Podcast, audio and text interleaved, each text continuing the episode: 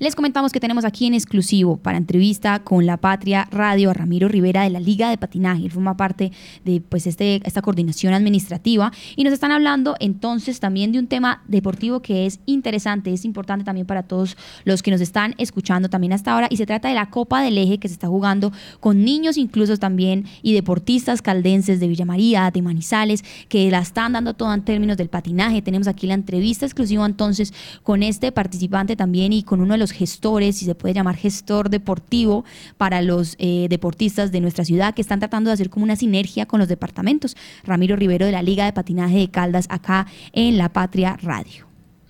Bueno, a ver, la Copa del Eje eh, nace, ¿cierto?, de la necesidad de incrementar el nivel deportivo de los deportistas del tanto de Caldas como del eje cafetero, ¿cierto? Caldas ha venido, ha venido en el último tiempo, los últimos cuatro o cinco años, ha venido teniendo un crecimiento bastante notorio, ¿cierto? Hoy tenemos, mm, después de más de 22 años, volvimos a tener eh, campeones mundiales, tenemos campeón europeo, campeones panamericanos, ¿cierto? Deportistas siendo llamados de nuevo a los procesos de selección Colombia. Y es un trabajo que se ha venido realizando eh, desde el momento en que retomé o volví a Manizales, ¿cierto? A tomar las riendas del, del patinaje después de un muy largo periodo que estuvimos por fuera. Y pues me encuentro de que obviamente en el eje cafetero hay mucho nivel, pero al estar por grupos poquitos, pues obviamente cuando salimos a nivel nacional, eh, esto pues hace una gran diferencia cuando nos enfrentamos a, departamentos grandes como lo son Antioquia, como los Valle, como la misma Bogotá, ¿cierto? Que tienen una gran cantidad de masa de deportistas y que pues en número nos, nos vienen superando. Entonces la, la idea de la Copa del Eje nace eh, con la intención de que como eje nos unamos, nos conozcamos, nos integremos y de que comencemos a mejorar nuestro nivel deportivo. Mm, hicimos la primera parada o la primera válida la hicimos en, el municipio de Villa María eh, con una participación de cerca de 200 deportistas, donde allí eh, prácticamente habían solamente deportistas pues de Caldas y uno que otro de Risaralda. Hicimos la segunda ahorita en el mes de enero en el marco de la feria de Manizales y ya contamos con cerca de, de 300 deportistas, ¿cierto? Eh, ya hubo mayor participación de la gente de Risaralda, vinieron algunos del Tolima y ya ahorita en la tercera edición que fue el fin de semana pasado en Armenia, pues eh, ya contamos con 400 deportistas, un alto nivel estuvieron los deportistas, digamos, más representativos de los tres departamentos, hubo la participación de Valle, de Cundinamarca, de Tolima, Risaralda, Quindío, Caldas, y esto pues es muy, muy gratificante para, para, para lo que es eh, la organización de la Copa, porque vemos como la acogida de, de, de esta idea ha sido bastante importante, bastante interesante y el formato que está teniendo la Copa que es incentivar a los deportistas con, con, digámoslo, con un recurso económico como premio a esa labor y a esa dedicación que día a día tienen nuestros deportistas eh, y obviamente pues la inversión que hacen los padres para poder mantener eh, sus deportistas pues en, el alto rendimiento. Entonces, realmente muy contentos. Viene la próxima válida que es ahorita el 7 de abril en, en el municipio de La Virginia. Eh, Rizaralda ya integrándose también a, la realización de, de como sede pues de, esta Copa del Eje que, que realmente pues viene levantando bastantes comentarios a nivel nacional frente al formato que se está manejando. Así es, Ramiro. Y de hecho quería que nos comentara, porque hemos visto entonces que hay muchas edades, es decir, los deportistas no solamente son ya adolescentes y demás, también hay niños y queremos que nos cuente un poco de estos protagonistas. ¿Qué son ellos?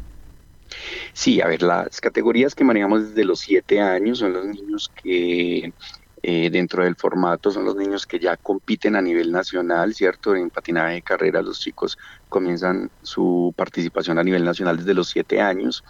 y allí se permite que a esta cantidad de deportistas que vienen en un proceso de formación, en un proceso de crecimiento, que se llaman novatos, eh, puedan participar allí en este evento ¿cierto? Eh, sin quitarles esa connotación de novatos, pero que se fogueen con los deportistas mm, ya pues un poquito más recorridos y que ellos, y que eso sirva para que ellos se midan y entiendan pues cómo está su nivel y, los motive para que se proyecten también a la competencia nacional. Entonces las categorías van desde los 7 años, cada categoría corre en su edad, 7, 8, 9, 10, 11, 12 años y ya las categorías mayores que son los prejuveniles, que son todos los deportistas que entran en procesos selectivos para selecciones departamentales y que de pronto están disputando unos eh, puntos en el ranking nacional para los procesos de selección Colombia.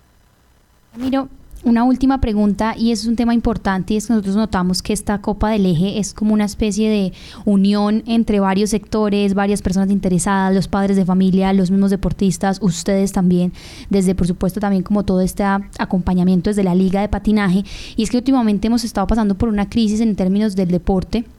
bueno, ya ha sucedido antes, pero hemos sacado últimamente noticias en otros deportes en los que los deportistas de Caldas están yendo del departamento y eh, pues notar estos ejemplos que ustedes nos están mostrando, esos ejemplos de, cómo relacionarlos, de hacer que se queden aquí, pues es importante. ¿Usted cómo está viendo este panorama eh, y por qué entonces considera que es tan necesario que se hagan este tipo de ejercicios como el que ustedes están realizando y liderando?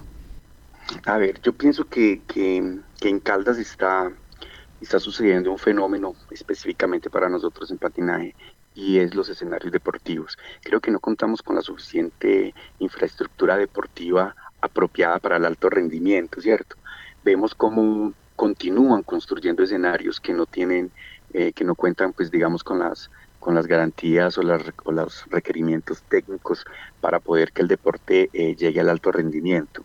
Digamos, por ejemplo, lo que sucede en, eso, en este caso en el municipio de Villa María, que donde es la sede de nuestro bicampeón mundial, ¿cierto? Donde eh, practica el Club Tornado, que es uno de los clubes más importantes que tiene Caldas y que tiene la región, y donde nuestros deportistas de talla mundial, pues eh, están mirando dónde más se van a entrenar, porque los escenarios no cumplen ni con las condiciones técnicas, ni con las condiciones de seguridad, para que ellos puedan, eh, digamos, eh, entrenar a las intensidades que se requieren para ellos poder mantener su nivel, ¿cierto?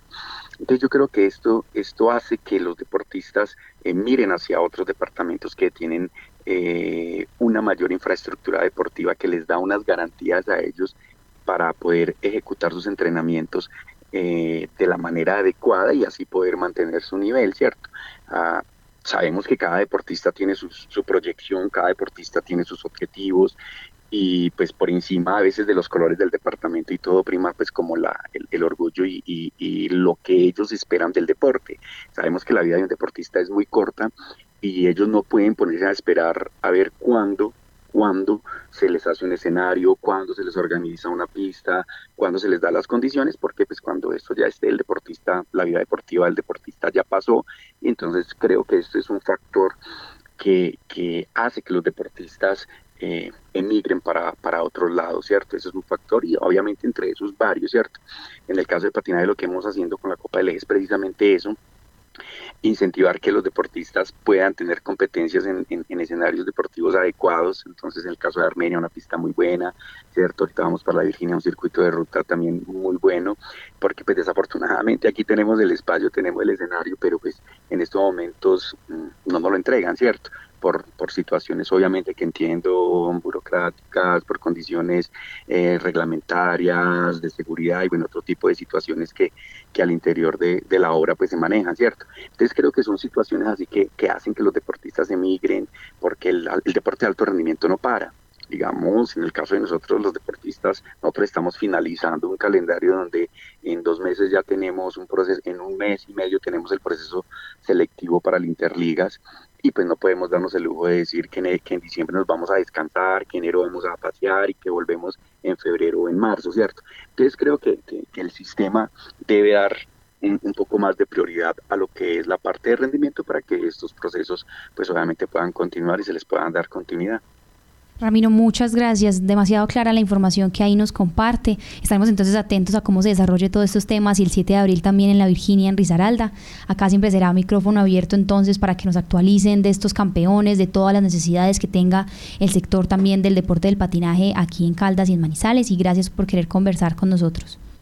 Listo, no, ustedes muchísimas gracias y espero pues que eh, nos estén acompañando siempre en esta Copa del Eje que viene realmente rompiéndola y y dando mucho de qué hablar a nivel nacional.